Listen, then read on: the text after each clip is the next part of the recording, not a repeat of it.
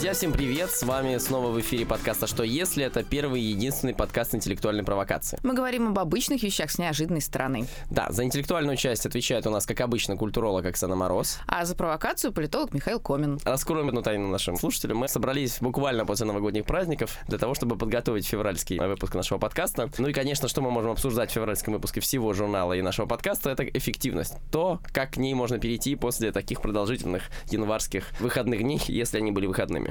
Знаешь ли ты, что если вбить в гугле слово «сила воли», первой ссылкой в рекламе тебе выдает курс Лейсан Утяшевой и Павла Воли «Сила воли» называют. Как название. я жила без этой информации, так. Да, просто поверь, я, поскольку я готовлюсь к подкасту, да, Ах, да. А, хоть, хоть это иногда так не выглядит, да почти всегда так не выглядит, да. Значит, вот я вбиваю разные слова, которые мы будем произносить в Google.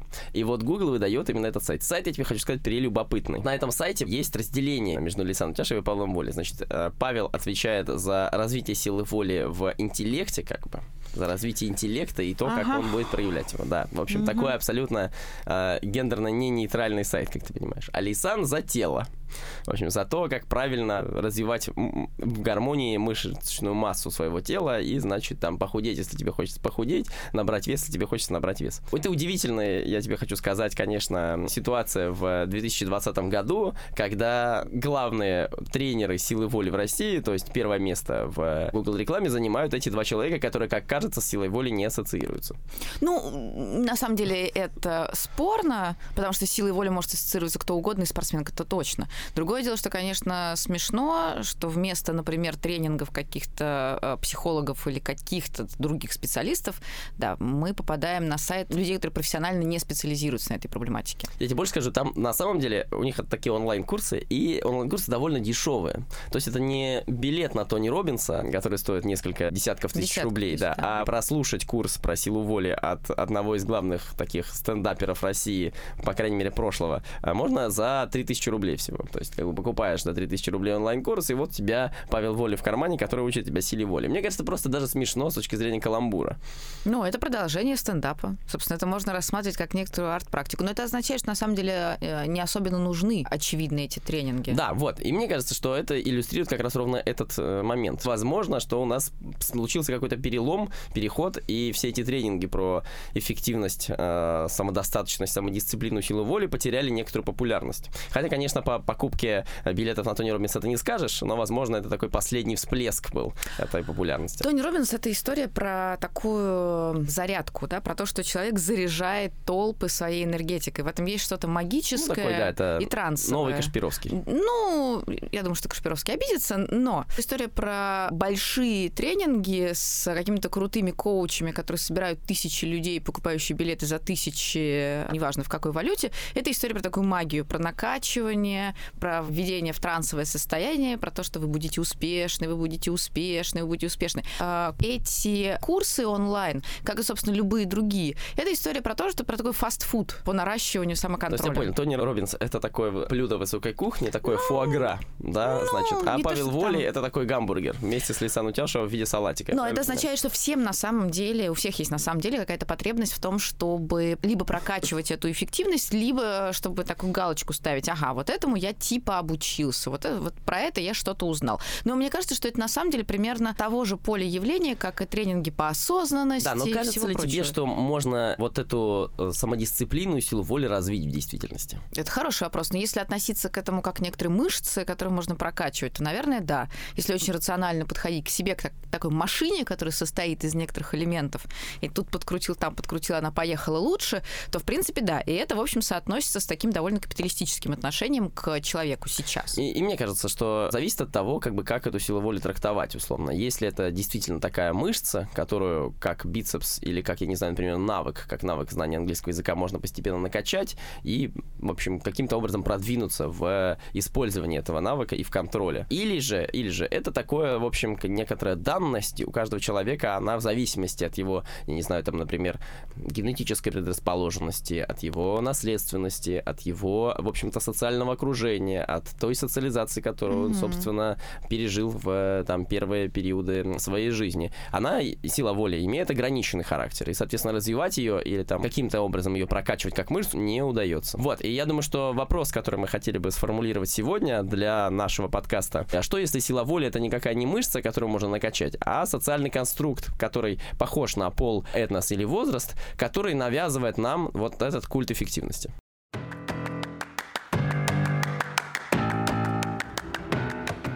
Оксана, вот считаешь ли ты, что у тебя сила воли развита, или говорил ли тебе кто-нибудь, что ты человек с развитой силой воли? Никто не говорил, но я, конечно, эгоистично и нарциссично считаю, что да, я человек с Оксана, развитой... я не сомневался, на самом Конечно. деле. ответе. А как ты понимаешь, что вот сила воли у тебя развита? Вот в чем ты можешь как привести это в качестве доказательства? Что можешь привести? Ну, потому что основным драйвером решения оказывается не хочу, а нужно. Вот не я чего-то хочу, а мне нужно это сделать, даже если я не очень хочу. И... Ну вот, наверняка ты не хотела сегодня утром прийти в запись подкаста. Ну, честно говоря, у меня вообще не стоял такой вопрос. Ну, то есть мало ли чего я не хочу. На самом деле, это к вопросу о социализации и воспитании. То есть, на самом деле, ты определяешь силу воли, когда как бы ты не задаешь себе лишнего вопроса, а, нужно тебе делать что-то или не нужно, а ты просто берешь и делаешь. Нет, когда у меня внутри не происходит мучительный диалог о том, что, может быть, это все и очень даже нужно, но это настолько не хочется, что никому не повредит, если я этого не сделаю. Я тебе должен сказать, что в моей голове происходит такой диалог просто постоянно. Мне кажется, что это связано с э, теми обстоятельствами, которые ты считаешь могут тебя дисциплинировать. Например, вот у меня есть собаки. Я могу не хотеть вставать их гулять, но у них есть биологические потребности, и это меня очень дисциплинирует.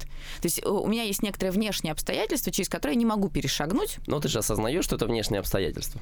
Ну, конечно, но они живые существа, я не могу через их внешние Это же не твое желание, в общем, де-факто. То есть Но- у тебя такой искусственный мотиватор. Но внутри. это не искусственный мотиватор. Это поддерживатель твоей силы воли. Ну, это система драйверов, которая константа. А вот скажи мне, ты считаешь себя человеком с развитой силой воли?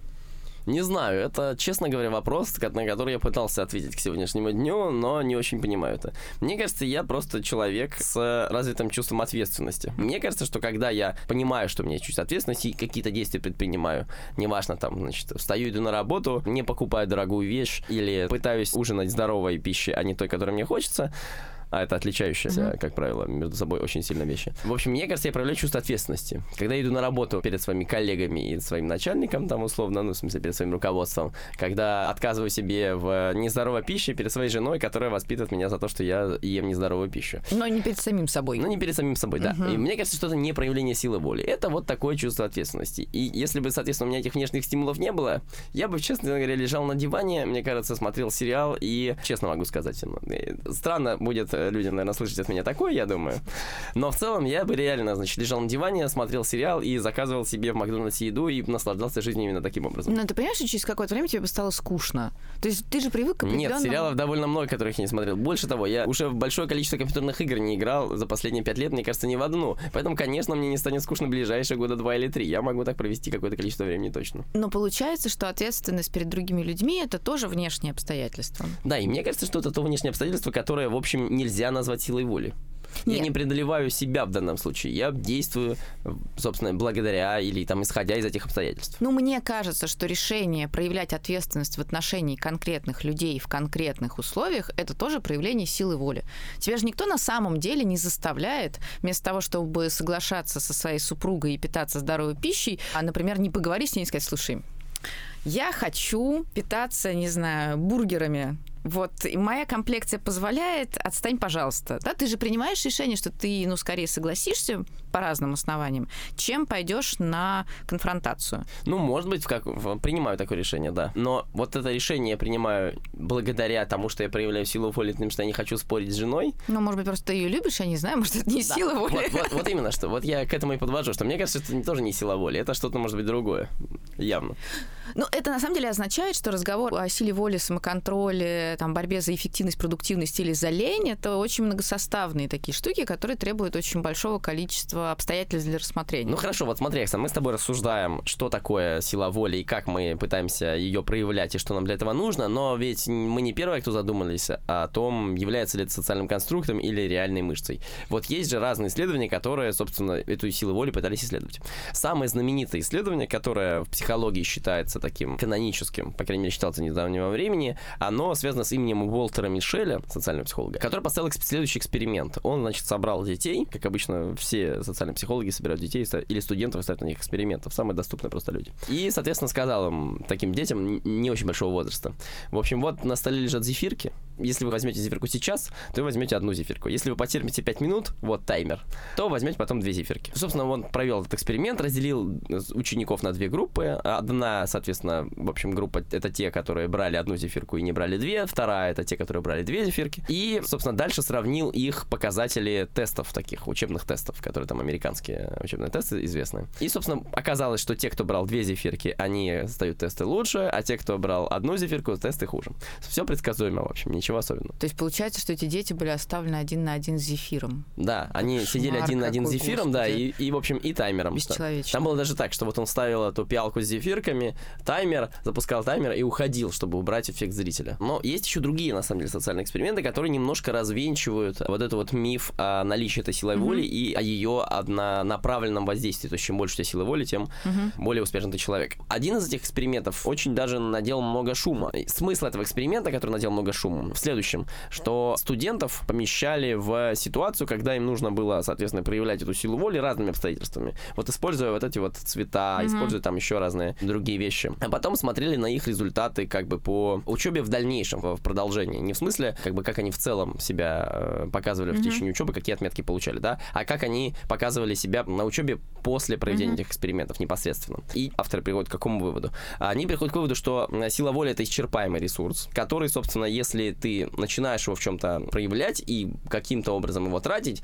то тебе с трудом получается дальше проявлять эту силу воли на какие-то другие задачи. Это с одной стороны. С другой стороны, люди, которые показывали лучшие результаты вот на этих экспериментах типа Струп uh-huh. а, и, в общем, исчерпывали себя на этих экспериментах, дальше хуже справлялись с, с обычными такими студенческими обязанностями. Что это значит? Это значит, что если ты человек с условно такой естественно большой развитой силой воли, то у тебя и есть шанс эту силу воли больше растратить.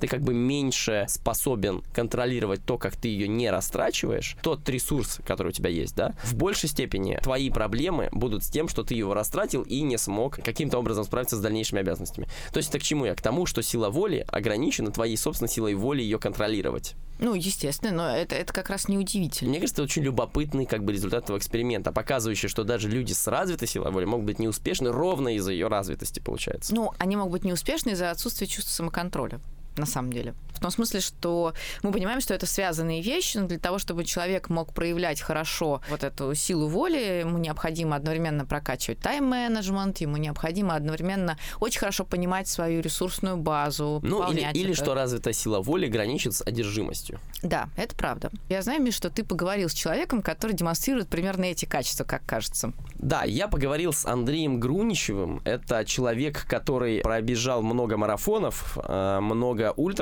ультрамарафонов, это, это раз дистанции больше 60-80 километров. Более того, он занимается трейловыми забегами, это забеги по э, пересеченной местности. И один раз даже пробежал 722 километра своими собственными ногами. 722 километра за 10 дней. Андрей Груничев, в общем, рассказал нам много любопытного. Давай послушаем.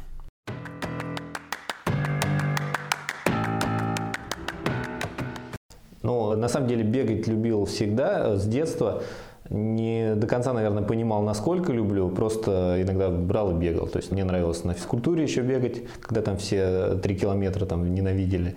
А я, у меня была, помню, собственная техника, я с самого начала стартовал по максимуму, выкладывался, а потом добегал как мог. Случайно мне там супруга в интернете где-то увидела, что есть такие ультрамарафоны, да, это то, что больше 42. И я понял, я должен бежать. Вот, а он еще как бы по природному ландшафту, то есть для меня это было вообще тогда открытие, ну, как по асфальту все бегают, а в парке, ну и в парке бегаю. А это, оказывается, отдельная как бы дисциплина даже спортивная, то есть трейл-раннинг, когда ты бежишь где-то по диким местам. Забег был там в субботу, в конце августа там как-то. В пятницу, в общем, я решил, что я должен бежать. И э, тренеру не сказал, да, с семьей поехали, они весь день там меня ждали, болели за меня. А я, собственно, познакомился тогда с трейл-раннингом. В плане именно силы воли, то есть воля в какой-то степени, ты, ты ее проявляешь, ну нельзя ее вот всю дистанцию да, тянуть. Как два э, сосуда, наверное, внутри тебя, и в одном вот как бы твоя эта сила энергии, а в другом вот как бы вот эта противоположная смесь, которая, ну не знаю, расслабляет тебя и вообще говорит, вот зачем тебе все это надо. И вот когда ты истощаешь это, то в том пребывает. И иногда в какой-то момент тебе кажется, что ты прям на грани находишься. Ну вот что-то вот именно внутри меня мне не дает возможность пойти на поводу. На самом деле в тот момент вот какое-то было состояние эйфории, и я, наверное, жертвовал всем в пользу вот этого увлечения. То есть здесь не стоял вопрос того, что я там силы воли как-то вот заставляю себя тренироваться. Я тренировался там по два раза в день, э, и это доставляло удовольствие. Я мог пожертвовать там как бы работой, еще чем-то. Но э, на тот момент это было возможно.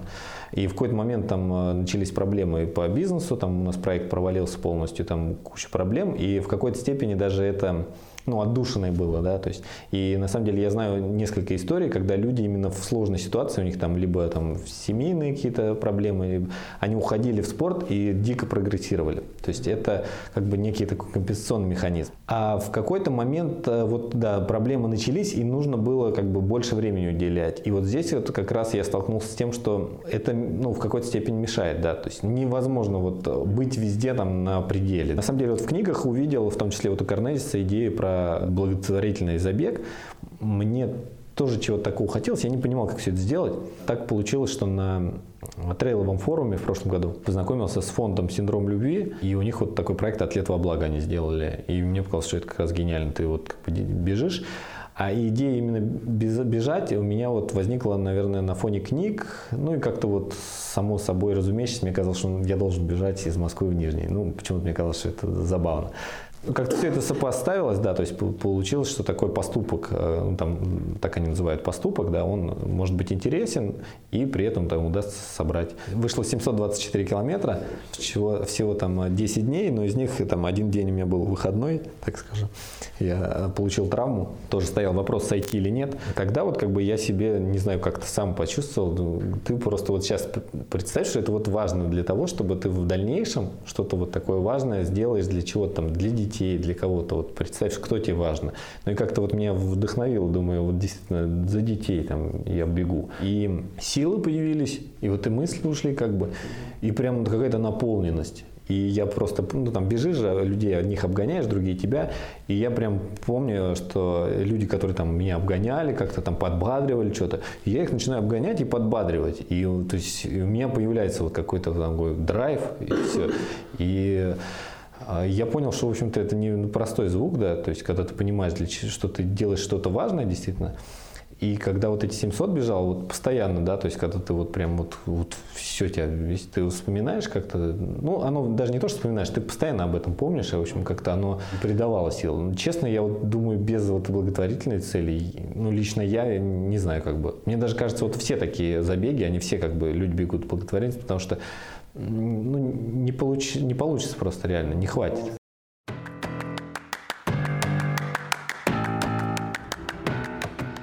Но что удивительно в ситуации, которую нам рассказал Андрей, мне кажется удивительным, что, конечно, он героически выносит все испытания, которые падают на его физическое тело, когда он бегает, и сам себе он, собственно, их отчасти приносит. Но кроме этого, еще он развенчал миф о том, что если ты вот проявляешь такую активную силу воли и эффективность в, например, спорте, в спортивных достижениях, в твоем, ну, в общем, в спортивном образе жизни, да, это хорошо сказывается на каких-то твоих других жизненных сферах.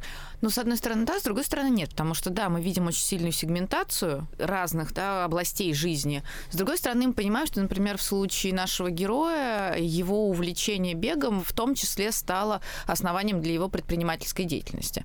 Да, или для его благотворительной деятельности, или какой-то деятельности. То есть, то, есть то что... Да, но благотворительность там же является таким еще важным стимулом, да. дополнительным, да, для добегания. Это тоже да. удивительно, мне кажется, что вот он бежал дистанцию марафона и понял, что ему не хватает какого-то дополнительного угу. стимула, и понял, что этим стимулом может служить как какое-то, в общем, такое совершение поступка. Да, но это подвиг на самом деле. Да, да, это желание подвига. Да. А это означает, что почему, может быть, в случае людей с такими экстремальными нагрузками можно говорить о силе воли, потому что они как бы находятся внутри такой романтической концепции, да, что они совершают некоторый подвиг, что они преодолевают себя, и поэтому это понятие, которое как бы questionable, да, в современном таком языке многих направлений деятельности, в том числе, там, например, психологов, оно здесь работает, потому что это люди реально совершают подвиг. Да, но вот видишь, когда ты совершаешь такой подвиг, да, ты с подвигом связываешь что-то действительно очень большое, важное, физически изнашивающее. Угу. Тогда у тебя отодвигается понятие подвига, например, там, я не знаю, встать утром рано и сделать какую-нибудь да, работу. Понимаешь, да. у тебя преуменьшается значимость другого. Да. И мне кажется, что вот такое вот подвижительство, подвигничество, как это сказать-то, господи. Короче, вот такое стремление совершать большие подвиги, оно, которое на самом деле связано, да, с твоей, в общем, натренированной силой mm-hmm. воли, с возможностью добегать дистанцию в 700 километров, оно немножечко снижает твою, как бы, обычную эффективность, условно. Да, потому что обычно... это удивительно. Но потому что обычная эффективность мы рассчитываем вот в этом современном, условно, постмодернистском и консюмеристском ключе, где ты должен быть множественно эффективным, поэтому ты не можешь укладывать все свои ресурсы только в одну корзину. А вот эти люди, которые исходят из такой довольно модернистской, если не до модернистской картины мира, где есть одна магистральная задача, которую сейчас нужно решить во что бы то ни стало, я не могу сойти с дистанции, потому что они, соответственно, ну, оказываются не очень современными в этом смысле, и да, поэтому... Ну, кстати, да, и марафонец-то ведь, на самом деле, добежал свою дистанцию и, собственно, умер. Ну, ну да. Он пробежал эти 42 с э, чем-то километра и э, сообщил свою весть и умер. Да, то есть современная жизнь, она вносит коррективы. То есть мы можем благодаря медикализации э, и еще каким-то штукам не умереть, пробежав такое количество да, километров, но при этом социально не очень понятно, что мы должны еще делать и почему мы должны делать что-то еще, кроме того, чтобы бегать. Мне кажется, что вся эта история, э, эта история в очень большой степени про сложность авторефлексии того, что движет человеком, когда он совершает экстраординарные поступки. Ну, в данном случае экстраординарную такую физическую активность. Да, но можно ли понимать, почему ты одержим, как бы? Ну, наверное, можно, но для этого, во-первых, нужно постоянно это рефлексировать, во-вторых, нужно иметь какой-то такой концептуальный аппарат, с помощью которого можно все это описать, а в-третьих, нужно очень четко различать, где у тебя включается это одержимость, это сила воли, это запрос на суперпродуктивность, а где ты действуешь из каких-то других оснований. Да, ну вот такое соотношение одержимости, разума и, в общем, такого нашего искушения очень хорошо описано у разных, собственно, авторов. И вот один из таких авторов — это Платон, Платон, который в диалоге Федора сформулировал свою известную историю про колесницу и колесничего. Если ты помнишь, там есть, соответственно, у колесницы два коня. Одно такое, э, значит, неразумное, страстное начало, которое тянет человека вниз к его земным желаниям и стремлениям. А второй конь такой, значит, белое разумное начало, которое тянет его, значит, к небу, к познанию, знанию, к философии. А ты такой бедный возничий, как бы, который разрывается между этими двумя конями, э, такой разум, который должен ими управлять и сдерживать себя. Эта история про эффективность по Платону связана с тем, что ты должен усмирить своего неразумного, такого яростного коня для того, чтобы справляться с ним как возничий, да, для того, чтобы давать возможность воспарять к небу своему разумному началу. Да, но мне кажется, что если кто-то не читал вот, прекрасных античных авторов, но читал Ницше, то там примерно да, такая же будет история. И вообще, мне кажется, что вся античная традиция очень хорошо легла на постреформационную традицию, на такую технологию достижительства, которая была в протестантизм в, вчитано и вписано. Потому... Максу Веберу привет, я правильно Ну и Максу Веберу привет, но на самом деле, даже если мы будем выхолащивать это религиозное содержание, посмотрим на того же Ницше или на Айн Рэнд, то мы увидим примерно то же самое, такую очень установку на то, что человек по эгоистичным основаниям должен быть очень сильным и волевым, чтобы достичь чего-то. Собственно, если у человека нет цели, этот человек вот в логике этих авторов оказывается безвольным, бесполезным и даже вредным. И для да, себя самого, но, и для Но цель же обычно человеку придумывалось в периоды до этого, в дореформацию. У него цель была, значит, не наделать делов на грешной земле для того, чтобы воспарить в небе к Господу нашему Иисусу Христу. Да, поэтому для христианских авторов речь шла не столько о силе воли, сколько о самоконтроле. Оксана, вот мы с тобой набрасываем многие наши представления о том, что такое сила воли, как это работает, и представления из разной, быстро прочитанной нами литературы. Отчасти бизнес-литературы. Но есть же люди, которые специально занимаются этим понятием и, по крайней мере, консультируют людей, которые выгорают или утрачивают какие-то ресурсы. Вот я знаю, что ты поговорила с одним из таких людей. Да, я поговорила с человеком, который может дать адекватную, корректную, научную и практическую оценку тому, насколько вообще можно говорить о силе воли сегодня. И я поговорила с Мариной Новиковой, это кандидат психологических наук и научный сотрудник лаборатории профилактики асоциального поведения Института образования Высшей школы экономики. Супер, давай послушаем Марию.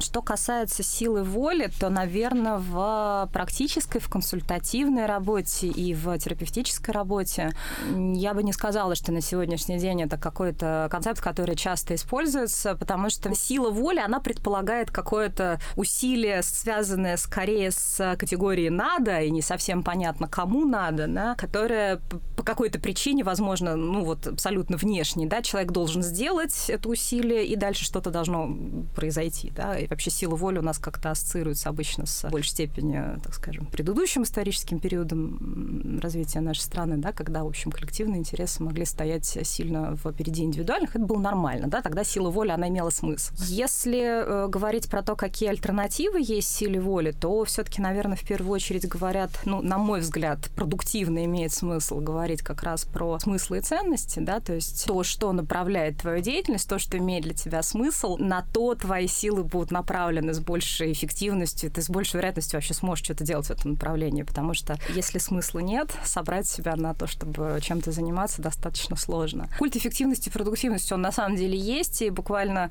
есть даже несколько, мне кажется, интернет-публикаций, таких достаточно растиражированных в свое время, которые прям вот отражают суть этого культа. А замечательная популяризатор науки и натуралист Евгения Тимонова, да, вот у нее как раз была публикация несколько лет назад «Поколение лосося» она называлась, да, наверное, вы читали, вот, которая, в общем, заканчивается фразой «так вот запомни, ты не лосось», да, а пример там в том, что лосось, в общем, не, не зная, так сказать, устали и не, не, не видя никаких преград, проходит тысячи километров э, для того, чтобы, в общем, ну, отложить икру и сдохнуть. Еще одна идея этой публикации была в том, что в каком-то смысле идеал современного человека, к которому всем вроде как нужно стремиться, с точки зрения психиатрии, это не вполне здоровый человек, который находится ближе к состоянию гипомании, либо вообще уже мании, нежели чем какого-то нормального состояния, да, то есть он мало спит, он много действует, он фонтанирует идеями, он бесконечно сексуален, он харизматичен, он креативен и так далее, и так далее.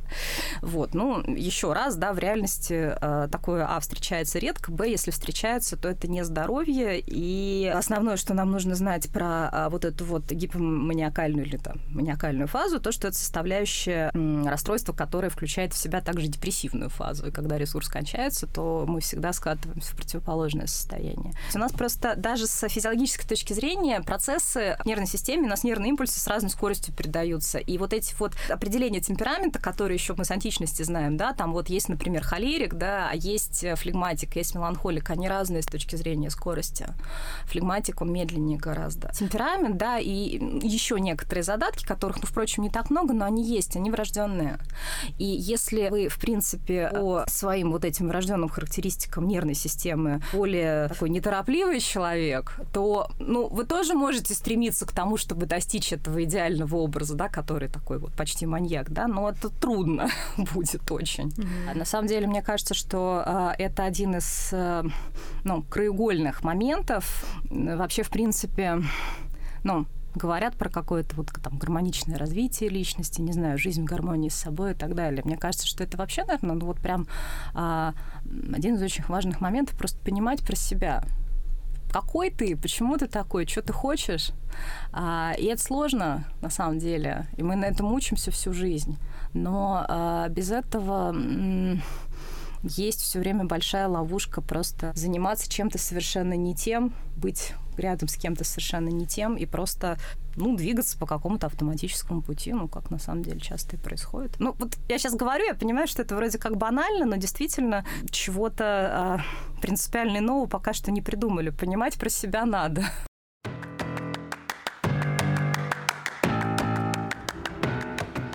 Мария рассказала нам очень интересную такую дихотомию. А, с одной стороны, она рассказала, что действительно есть некоторые естественные возможности организма по проявлению этой продуктивности. С другой стороны, она говорит, что все, вся эта эффективность, она, конечно, является социальным конструктом и чем-то таким э, навязанным нам, и говорить нужно о смыслах, что как mm-hmm. только человек, в общем, обретает э, какой-то смысл, понимание того, что, зачем он именно делает то, что он делает, у него, соответственно, эта продуктивность, по идее, возрастает. Ну или, по крайней мере, появляются перспективы того, как наращивать ресурсы и как их правильно тратить. И да, чтобы это было не бесполезно. Да, э, знаешь что, я вспомнил, что когда я э, был мал и глуп, и, значит, учился на бакалавриате в Петербурге, и отчасти еще ходил на разные стартап-встречи, э, на одной из таких встреч там была такая тренер-коуч, девушка, которая рассказывала, в общем, отвечала на вопросы, как заставить себя, заставить себя следующим образом, что вам нужно найти свое «хочу» в той деятельности, которую вы занимаетесь. И это, конечно,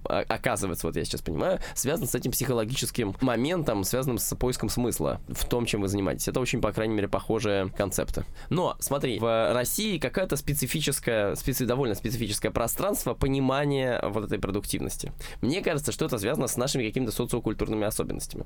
Вот смотри, мы проводили исследования социокультурных факторов, которые влияют на поведение россиян.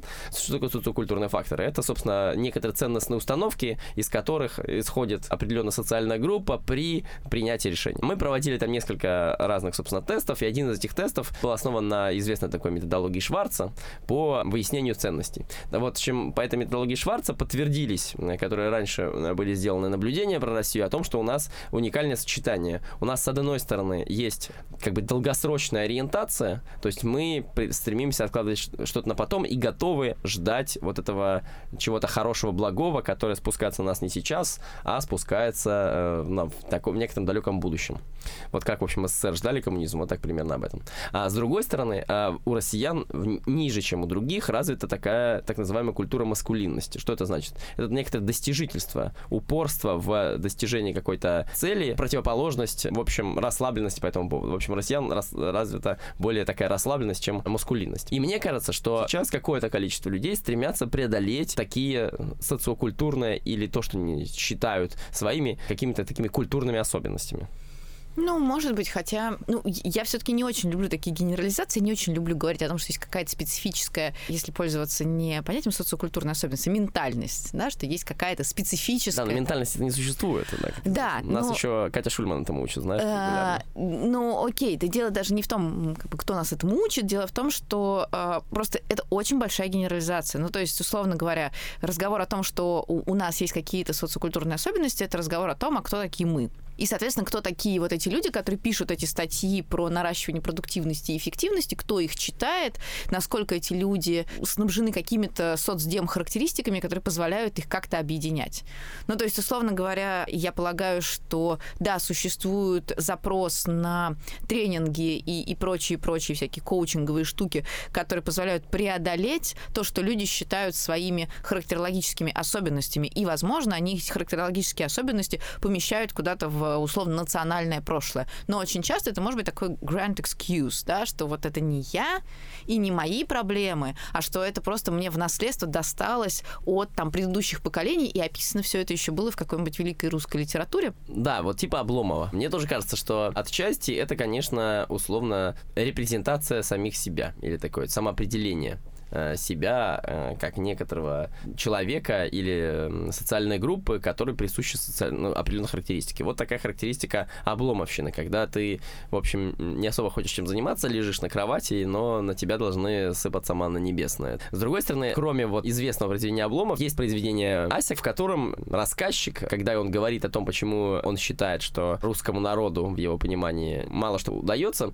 он приводит в пример такую проклятую славянскую распущенность. Это прям прямая цитата он понимает под ней, что после того, как мы вкладываемся изначально в какую-то идею, много ей горим и что-то ее делаем, не можем довести ее до конца, потому что у нас не хватает на это каких-то личностных характеристик. Ну, это этот вечный спор между западниками и славянофилами, которые манипулировали мифами и а, какими-то очень... И крестьянами.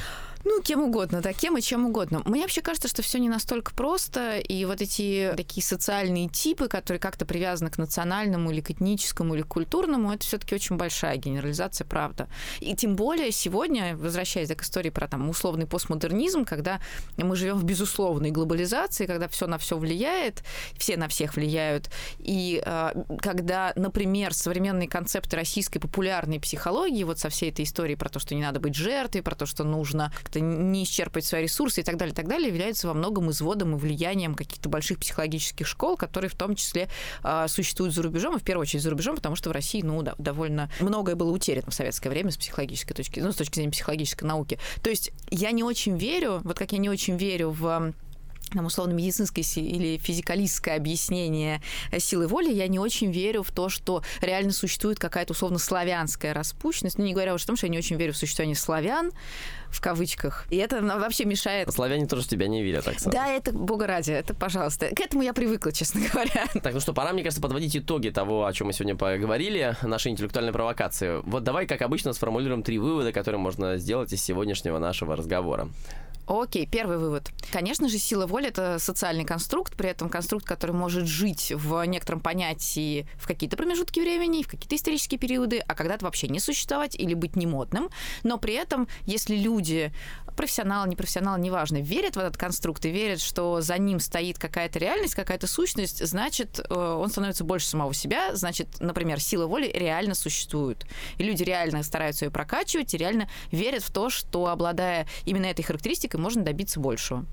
Да, это первый вывод. Второй вывод, мне кажется, что здесь, веря в э, свою продуктивность такую и возможность развития силы воли, важно не становиться таким одержимым, то, что Мария назвала такой маниакальностью, не впадать в некоторую маниакальность. Это говорю я, собственно, да? Забавно. Важно что здесь, что как только вы чувствуете, что, в общем, вы начинаете не рефлексировать или утрачивать понимание о том, почему вы занимаетесь, чем вы занимаетесь, что вам как бы приносит какое-то количество истощения вашего ресурса, и вам приходится постоянно, постоянно, постоянно испытывать вашу силу воли на прочность, а после этого, соответственно, откатываться в выгорание и необходимость достаточно су- существенного восстановления, это повод призадуматься, сделать передышку и понять, зачем вы все-таки это занимаетесь, возможно, с привлечением сюда какого-то специалиста-психолога. Ну и, соответственно, третий вывод. Третий вывод выглядит следующим образом. Нужно очень внимательно и аккуратно относиться к любым рекомендациям, которыми шумит медийное и любое другое пространство. Это рекомендации по сохранению себя и заботы о себе, рекомендации по наращиванию продуктивности. Или нашим рекомендациям или нашим рекомендациям, тем более. А потому что на Господи, самом прости. деле, на самом деле э, нужно очень хорошо заниматься интроспективным исследованием себя, понимать себя, потому что в конце концов никто, кроме самого человека, лучше не понимает, что происходит в голове, и... и в его жизни. Так, ну что, на этой позитивной ноте я предлагаю закончить наш сегодняшний подкаст. С вами сегодня были человек с высоко развитой э, силой воли, без всякого допинга и внешнего стимула Оксана Мороз. И человек с самой высокой проработанной степенью ответственности перед всеми окружающими Михаил Комин. Всем спасибо, всем до встречи. Бегите марафон! Или нет.